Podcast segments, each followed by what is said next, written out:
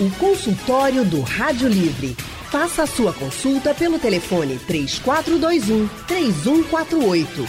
Na internet www.radiojornal.com.br. Estamos na segunda década do século XXI e já vivemos a segunda pandemia.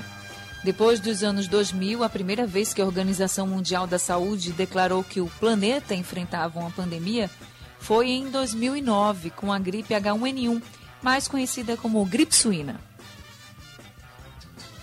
E aí agora ouvimos novamente o alerta. No dia 11 de março desse ano, a OMS confirmou: o novo coronavírus havia se espalhado pelo mundo inteiro. Pesquisadores acreditam que as pandemias devem ser cada vez mais frequentes. Mas será que é possível evitar que elas aconteçam? E quais são os motivos que levam os estudiosos a acreditarem que estamos no caminho para conhecer novas doenças nos próximos anos? É o que a gente vai descobrir a partir de agora no consultório do Rádio Livre. Para isso, convidamos o especialista em virologia da Fundação Oswaldo Cruz, Lindomar Pena. Boa tarde, doutor. Boa tarde, boa tarde a todos os ouvintes. Muito obrigado pelo convite. Boa tarde, doutor Lindomar. Seja muito bem-vindo ao consultório do Rádio Livre e obrigada por ter aceitado o nosso convite.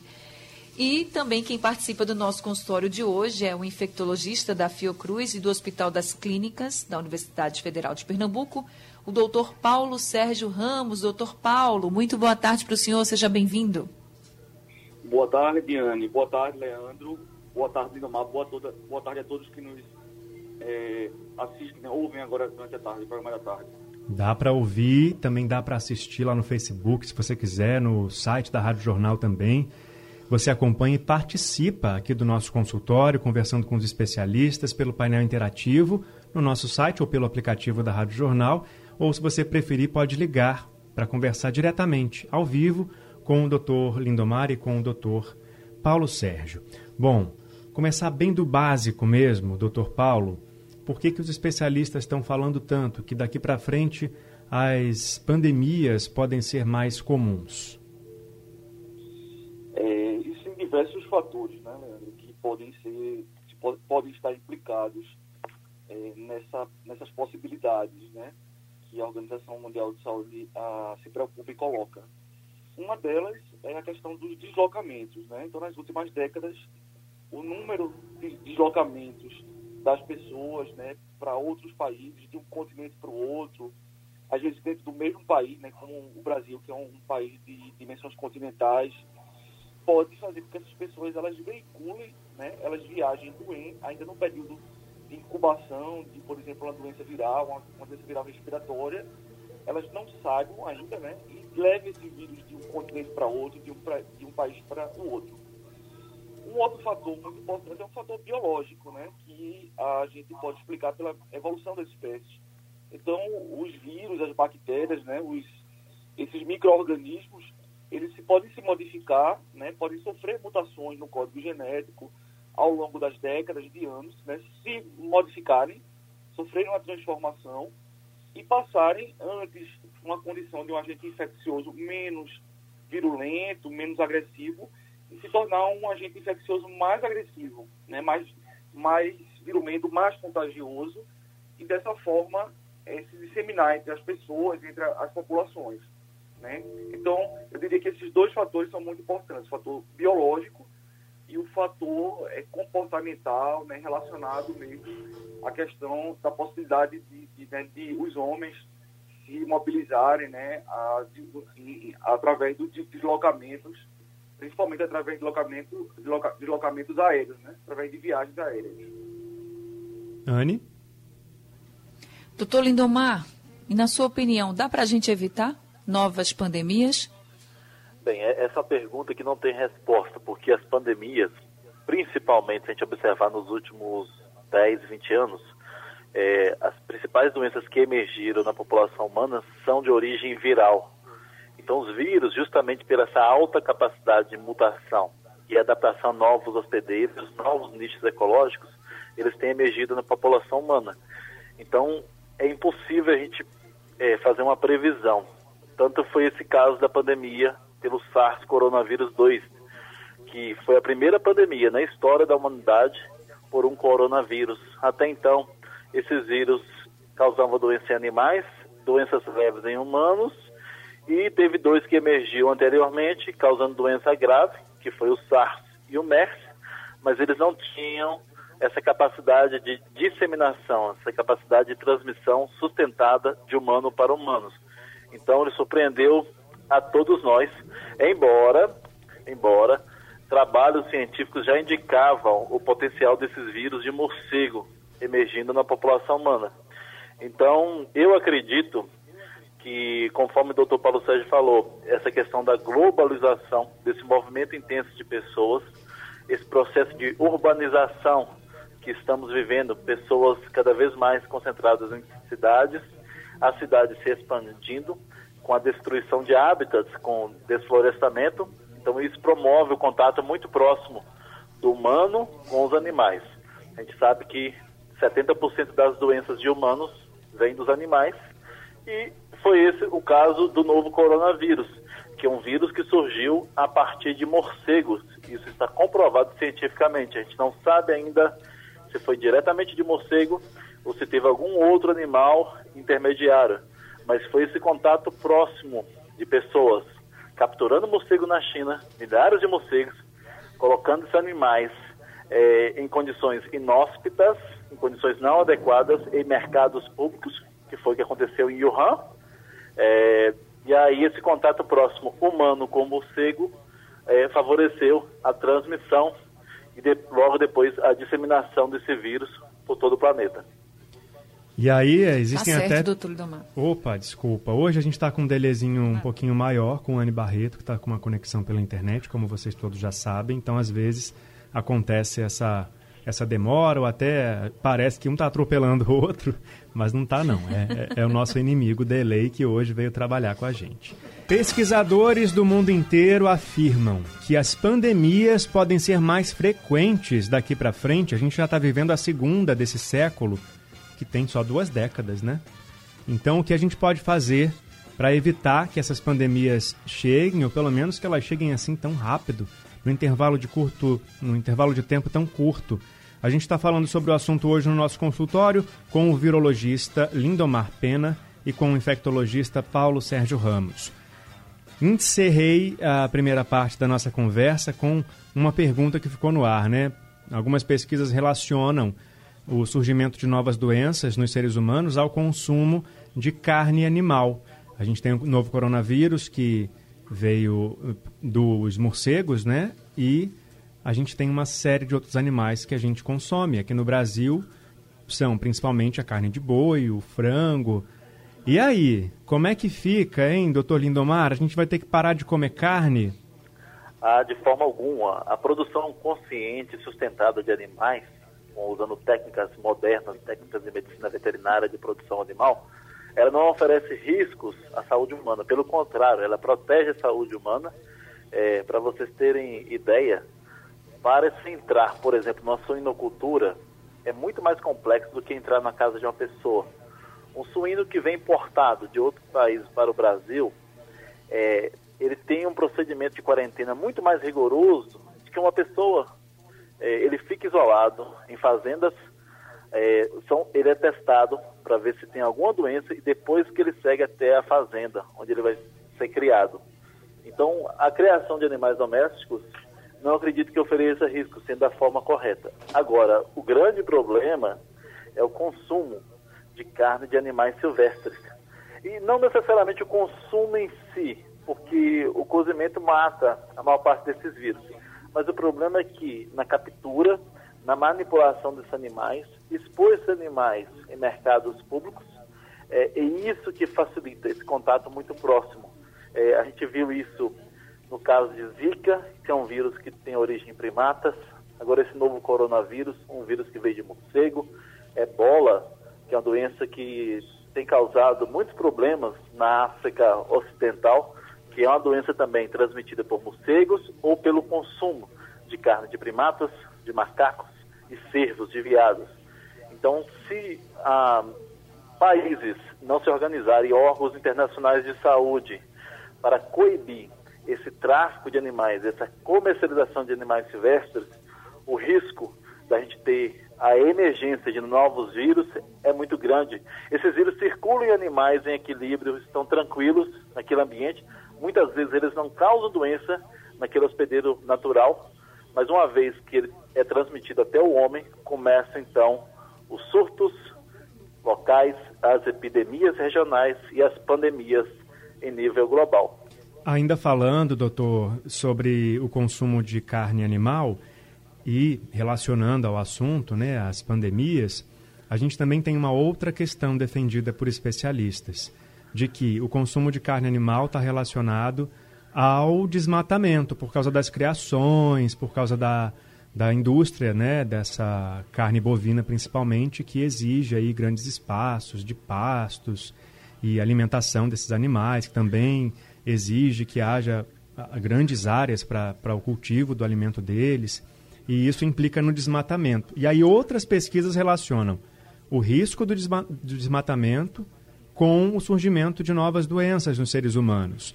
Como é que faz essa relação? Tem é, como a gente relacionar uma coisa com a outra dessa ah, forma? Com certeza. É, você levantou um ponto muito importante mesmo, que são essas práticas não sustentáveis de produção animal, em que muitas vezes grandes áreas florestais, principalmente a Amazônia, elas são devastadas para se criar gado. E aí sim você tem um problema, que o solo da Amazônia, a gente sabe que é um solo que ele é pobre, e aí eles cultivam durante um certo período e depois expandem para novas áreas. Então, para isso, a gente precisa de políticas ambientais muito fortes.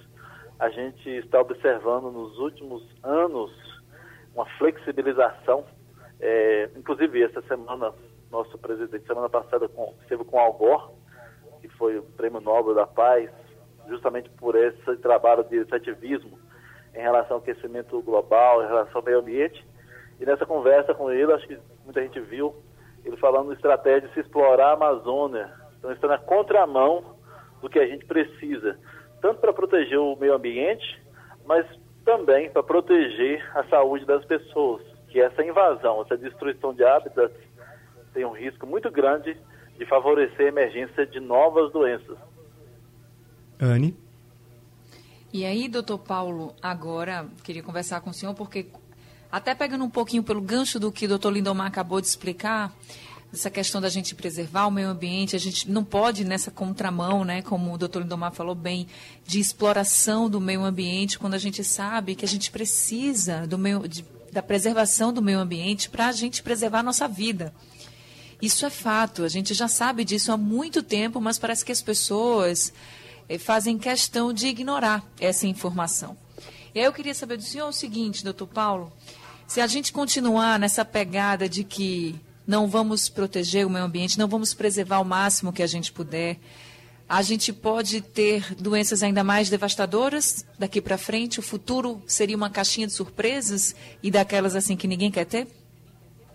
Pois é, eu, eu costumo dizer assim que é, essa pandemia, né, que está em curso ainda, ela não acabou, ela não vai passar logo, ela trouxe uma motivação para que a gente possa fazer, a sociedade possa fazer algumas reflexões, né? Sobre tantas questões é, no domínio da vida da gente, sobre solidariedade, sobre empatia, né? sobre modo de, né, de viver.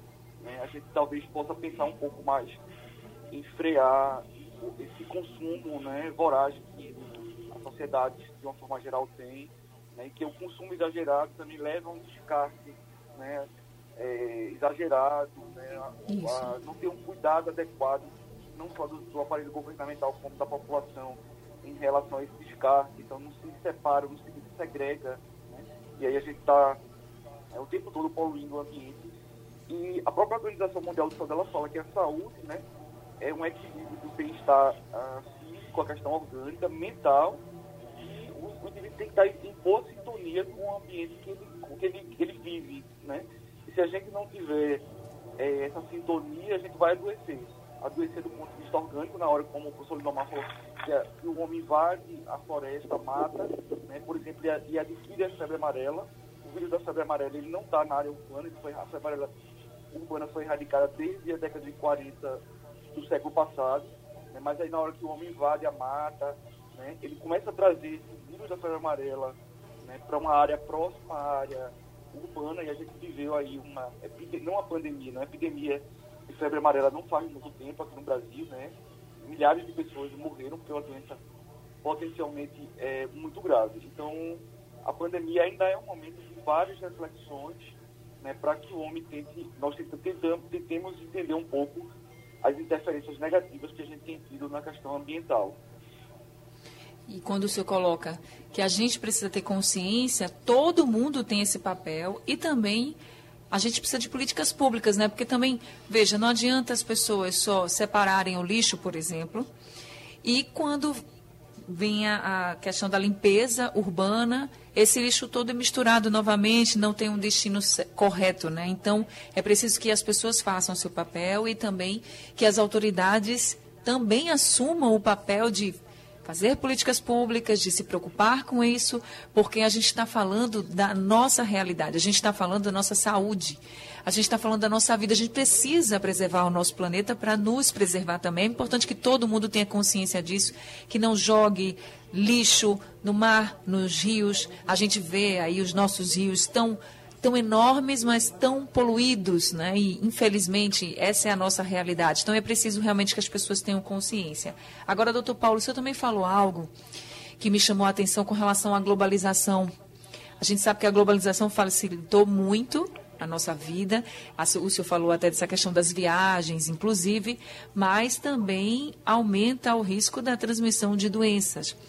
Na sua opinião, a gente também vai ter que modificar um pouco essa nossa forma de viver. Por exemplo, hoje tanta gente está trabalhando de casa, estreitando laços pela internet, por exemplo, né, trabalhando e muito focado no home office ou então até mesmo na empresa, mas pela internet. O senhor acha que vai ter que se expandir muito mais isso para que a gente possa diminuir até os riscos de uma nova epidemia, uma nova pandemia também de outras doenças? Eu acredito que sim, Ana. Eu tenho lido, né, ouvido alguns analistas da área de, de, de viagens, né, de entretenimento, e essas pessoas elas têm falado muito, têm falado muito sobre isso. Que provavelmente aquelas pessoas que tinham né, uma viagem planejada ou têm uma viagem planejada, elas talvez precisem modificar esse planejamento. Então elas pro, devem, devem procurar né, viagens para ambientes mais abertos, para praias, para campo é tentar um pouco, né, até que a gente tenha né, um certo controle, um melhor controle da circulação do vírus, da, da, da Covid-19, a gente procure lugares mais abertos, mais arejados, né, e evite lugares fechados, né, confinados, onde tem uma maior circulação de pessoas e menor circulação é, de renovação de ar. Então acho que sim, acho que vai mudar um pouco, já está mudando né, o comportamento das pessoas nesse sentido aí. Mas isso agora que a gente ainda está vivendo a pandemia, né? Mas depois que a gente passar por essa fase mais crítica no mundo inteiro, o senhor acredita que também esse número de viagens deve diminuir? E eu não falo só a passeio, também a trabalho, porque Sim. tinha gente, né, que vivia muito mais no aeroporto do que em casa. E dizia isso, realmente vivia muito mais viajando na ponte aérea, vamos dizer assim, e do que estava em casa, do que estava na própria empresa. Então, o senhor acha que com a chegada desse coronavírus que nos fez repensar em toda a nossa vida, esse também é um ponto que a gente precisa repensar e precisa mudar? É, é a gente, olhando para trás um pouco, a gente quando via na TV né, as imagens de, dos orientais, dos chineses, japoneses, eles ali já usavam, já tinha esse hábito de usar máscaras né, no dia a dia existe um pouco, existe ali uma questão estética, né? Mas existe também uma questão, existe uma questão comportamental que os orientais têm, têm, se preocupam com si, mas se preocupam também com quem está próximo, né? E da possibilidade de estar tá carregando um vírus respiratório e não transmitir para os indivíduos. Então, aquele comportamento deles, que antes até a gente achava como talvez um pouco bizarro, um pouco engraçado, eu, daqui para daqui frente, nós todos, né, ocidentais, vamos ter que mudar um pouco essa questão da etiqueta respiratória, né? De usar máscara em ambientes fechados, nos deslocamentos de viagem, seja a passeio ou a trabalho.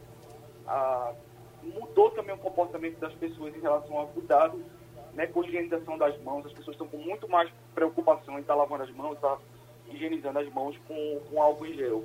Né? Então, também, né, eu acho que a gente vai incorporar um pouco dessas regras, né, digamos assim, dessa etiqueta é, daqui para frente.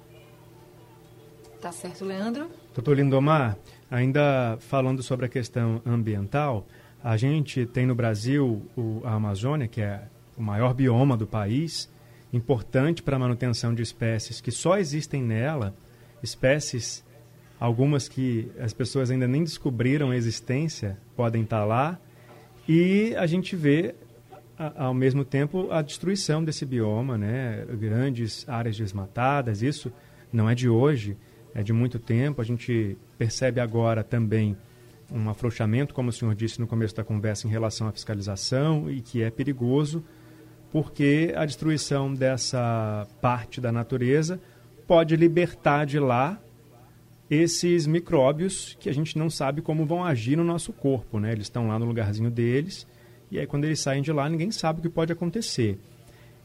E aí, isso coloca o Brasil na fila dos países que podem dar origem a uma nova doença nos humanos? Essa destruição descontrolada, essa não preservação da Amazônia?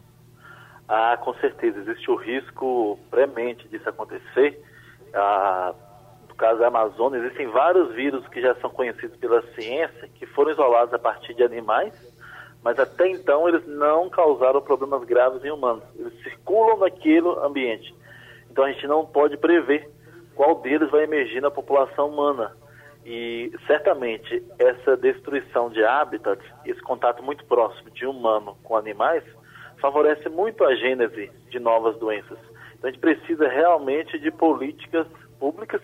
Então a questão técnica, ela já está muito bem esclarecida o que, que se precisa fazer, mas não basta apenas os cientistas. Os cientistas, eles descobrem, fazem descobertas, eles conseguem trazer essa informação até os gestores, ah, e aí eles precisam tomar decisões que muitas vezes são decisões políticas. Vou pegar um caso aqui de Pernambuco. Eu moro em aldeia e durante essa pandemia, essa quarentena, eu presenciei aqui motosserra agindo de forma muito ativa. E aí eu procurei a CPRH, a Agência de Meio Ambiente, pela ouvidoria, fiz, produzi as provas com vídeos e tudo. Só que você não tem uma resposta. Apenas fiz a denúncia, meu papel como cidadão, mas nada é feito. E isso é numa área que a gente está aqui a 15 quilômetros de Recife. Imagina na Amazônia, que tem uma área enorme. Então é bem mais complexo e precisa realmente de políticas públicas muito fortes. E, e de punição, né? Principalmente. Uhum. Tem um outro aspecto que a gente precisa lembrar também, é, que é bastante comum aqui em Recife, no estado de Pernambuco, de uma forma geral no norte e nordeste do país também. É, é a questão que você perguntou antes sobre a questão do consumo de carne. É, o animal doméstico, bovino, suíno, ave, sucaprino, que é produzido de forma correta, de forma humanizada, com as técnicas de biossegurança, com cuidados veterinários, então ele não oferece risco. Mas muitas vezes o animal ele é produzido corretamente, ele é abatido da forma correta, só que ele é comercializado em feiras e mercados públicos sem refrigeração. Existe uma cultura popular que é aquela carne, que é aquela carne quente, uhum. é, as pessoas compram carne como se estivesse comprando roupa, tocando na carne. A carne sem nenhum isolamento, sem refrigeração. Então, a gente precisa também dar uma mudança também de consciência das pessoas, de não consumir esse tipo de produto, produto sem inspeção sanitária, porque doenças que já são conhecidas podem causar é, casos, morbidade, casos de doença e mortalidade também. É, e é comum a gente, inclusive, é, já fez várias reportagens nos mercados públicos aqui do Recife, denunciando essa situação, com fiscalizações da vigilância sanitária, é, apreendendo produtos e ao mesmo tempo que a gente acompanha a evolução dos casos de Covid-19, a gente também consegue acompanhar que esse hábito de mercado público com carne é, estocada e exposta da forma incorreta continua, né? Então, é preciso também ter esse cuidado com as doenças que já conhecemos, que já existem. Anne Barreto. Doutor Lindomar, o falando de alimentos, e a gente quando fala dessa questão da alimentação, a carne sempre vem né, como um, o assunto principal nessa questão de pandemias, mas quando o senhor diz assim, por exemplo, é, a gente está acostumado, ou muita gente está acostumada, né, a comprar carne tocando na carne, a consumir produtos que não estão bem refrigerados, que estão expostos, né? E gostam, inclusive, tem gente que gosta, que só gosta de comprar carne se for assim, se estiver exposta, se der para ver, se der para tocar. Não, que eu vou cozinhar e tudo vai se resolver. Não é bem assim. O senhor acredita que a gente precisa também se reconectar mesmo com a origem do alimento, saber de onde vem, saber como, como foi colocado ali, como é que foi produzido. A gente está num mundo tão maluco, tão corrido, que a gente não. Muitas vezes a gente não procura saber certas informações, mas é mais do que preciso e nesse momento é mais que necessário também que a gente repense nisso, né? Para a gente saber de onde está vindo esse alimento, como a gente está consumindo esse alimento, para a gente poder ter também mais responsabilidade com a nossa saúde. É, eu sou médico veterinário de formação e a Fiocruz, de uma forma muito estratégica, ela tem seu quadro biólogos, médicos veterinários, médicos como o Dr. Paulo, porque essa troca de informação é que faz com que a Fiocruz consiga produzir conhecimento de alta qualidade. Mas há pouco tempo, por exemplo, nisso que você está falando, eu fui em Caruaru num sábado e eles estavam preparando para a feira do domingo. Então as carcaças chegaram de animais, de bovino e suíno, e embaixo dela, numa feira sem refrigeração, estava cheio de lixo e veio um funcionário varrendo aquela área, então poeira levantando, contaminando a carcaça, que ficou sem refrigeração até outro dia, domingo cedo, onde as pessoas iriam comprar. Então, são situações corriqueiras. E a gente, para isso, precisa de políticas públicas, porque muitas vezes aquele feirante é, que tem aquele comércio, tem aquela loja de carnes, ele não tem condições. Então, se não tiver Sim. realmente apoio político e vontade política, não se consegue mudar isso. E a gente precisa também, assim, alguns hábitos culturais, por exemplo, conforme você falou, de comprar carne tocando, achar que a carne é, quente era melhor que a carne refrigerada, a gente precisa mudar a cabeça. Da mesma forma que nós mudamos no Brasil, se você viajar, por exemplo, para outros países da América do Sul, para, para a Europa, é muito comum encontrar fumantes. No Brasil, depois da lei proibindo fumo em locais públicos, isso diminuiu muito. A gente mudou a cultura de uma forma muito positiva. Eu acho que a gente tem condições de mudar também em relação ao consumo de carne. E também, muito importante essa questão de rastreamento de carne, todo produto de origem animal, ele deve ter o selo, que é o selo do CIF, Serviço de Inspeção Federal. Isso é a garantia que aquele produto foi inspecionado por um médico veterinário e pode circular pelo país. Você pode ter o serviço de inspeção estadual e municipal também. Quando tem o selo do CIF, ele tem um máximo de rigor e aquela carne tem um máximo de qualidade. Então a gente precisa preocupar nos aspectos também sanitários e a carne também a questão da origem dela, sobre sustentabilidade, não só do ponto de vista econômico, mas também ambiental. Se aquele animal foi criado de uma forma que não agride o meio ambiente e também social também, se aquela empresa produz e garante o bem-estar social dos funcionários. Eu concordo plenamente com o senhor que a gente precisa ter a nossa consciência, claro, mas que também os políticos, as autoridades, elas precisam investir também nos pequenos comerciantes, dar essas condições sanitárias. Muita gente não tem essas condições sanitárias mesmo para trabalhar. E não tem como fazer. E muitas vezes até poderia ser que tivesse, mas não tem nem orientação. Então é preciso que a gente repense, porque senão a gente vai continuar vivendo essas pandemias e frequentemente a gente já, já vem de uma, né? agora a gente está em outra, e pode ser que esse tempo também diminua de uma para outra. Então é preciso que a gente tenha essa consciência cada vez mais. Leandro. Doutor Lindomar, ninguém sabia como o. Na verdade, doutor Paulo, perdão. Doutor Paulo, ninguém sabia como o novo coronavírus é, ia agir no corpo humano. Até hoje, os pesquisadores, né, seus colegas, estão tentando descobrir para desenvolver uma vacina, para desenvolver um remédio, como é, que, como é que age o novo coronavírus no nosso corpo.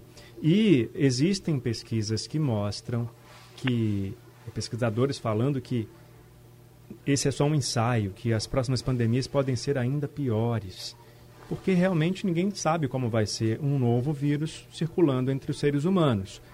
Isso a gente fala, reforço, não para causar pânico, mas para causar reflexão, o que a gente está fazendo com o nosso planeta para que esses essas novas doenças a, apareçam, né? E aí eu pergunto para o senhor agora, doutor Paulo, o que, que a gente pode aprender com essa pandemia para evitar que outra aconteça e, se outra acontecer, a gente saiba o que fazer? Então, Leandro, é, na verdade, a gente tem uma quantidade né, de conhecimento, uma carga de conhecimento bastante robusta em relação a esse vírus, essa doença. Talvez poucas doenças a gente tenha cons conseguido produzir tanta informação em seis meses, né, em oito meses, mas que elas não são ainda suficientes para responder a algumas perguntas, né, que são principalmente em relação à imunidade é, definitiva, uhum. se a imunidade é temporária, por quanto tempo né, ela vai ficar presente, daqui a quanto tempo a gente vai ter a vacina, se a vacina ela vai proteger, né, qual, em qual percentual ela vai proteger a população. Então, existem algumas perguntas que a, não, que a ciência não consegue ainda responder. Mas eu queria fazer uma observação que em relação às doenças respiratórias virais, né, que, é, que, são aquelas, como o professor Lomar falou, são as que mais preocupam de, de imediato, existe um risco maior, né, em médio prazo, de aparecer uma nova pandemia por um outro vírus respiratório.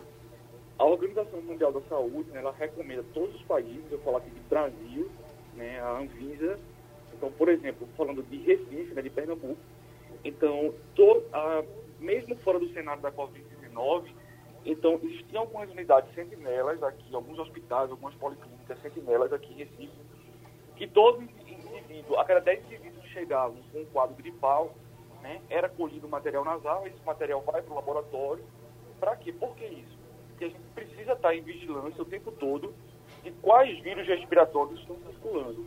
Né? Se é aquele que sempre circula todo ano e que para qual tem né, a vacina, a, ou se está surgindo um outro vírus. Então, assim, a gente não fica tão entregue né, como a população às vezes possa imaginar né, quando nos ouve. Então, existe, por parte do Ministério da Saúde, da Anvisa, das secretarias estaduais, um monitoramento né, de quais vírus respiratórios estão circulando e como aconteceu com a Covid-19, com o vírus SARS-CoV-2 lá na China, né, quando um vírus, um novo vírus, né, um vírus que sofre uma modificação genética, ele é descoberto, a Organização, a Organização Mundial de Saúde emite aqueles alertas que a gente acompanhou de perto, né, para que todos os países empreendam medidas para que possa é, ter mecanismos de contenção da disseminação do vírus. Tá? Então, é importante que as pessoas saibam, saibam disso. Existe um sistema de monitoramento é, desses vírus a nível né, mundial. Uhum. Certo, doutor. E às vezes as pessoas até questionam, assim, chega mensagem no painel interativo, como a do Paulo de Moreno, por exemplo, perguntando por que, que a gente fala todo dia sobre essa diabólica pandemia. Aí a gente fala por, por isso, né? Para ver se a gente consegue conscientizar as pessoas, porque enquanto estiver morrendo gente, uma ou mil pessoas por dia, como é o caso do Brasil, por causa de uma doença, a gente tem que falar para ver se entra na cabeça das pessoas de que todo mundo tem algum papel nisso, né? alguma importância e há alguma coisa que pode ser feita para evitar, para se prevenir, para cuidar do outro, para, enfim, trazer, um, trazer os dias melhores para a nossa para nossa sociedade, para nossa realidade, né? Nosso tempo está acabando. Agradeço muito a participação dos doutores hoje aqui no nosso consultório do Rádio Livre. Obrigado, doutor Paulo. Obrigado. Boa tarde a todos. Um grande abraço. Obrigada, doutor Paulo, pela sua participação aqui com a gente no nosso consultório. Obrigada também, doutor Lindomar, por todos os esclarecimentos também no nosso consultório. Doutor Lindomar, muito boa tarde e obrigada, viu? Boa tarde, boa tarde a todos. Muito obrigado pela oportunidade. Obrigado também, doutor Lindomar. A produção do Rádio Livre é de Gabriela Bento e Urineri, trabalhos técnicos de José Roberto Camutanga e Big Alves.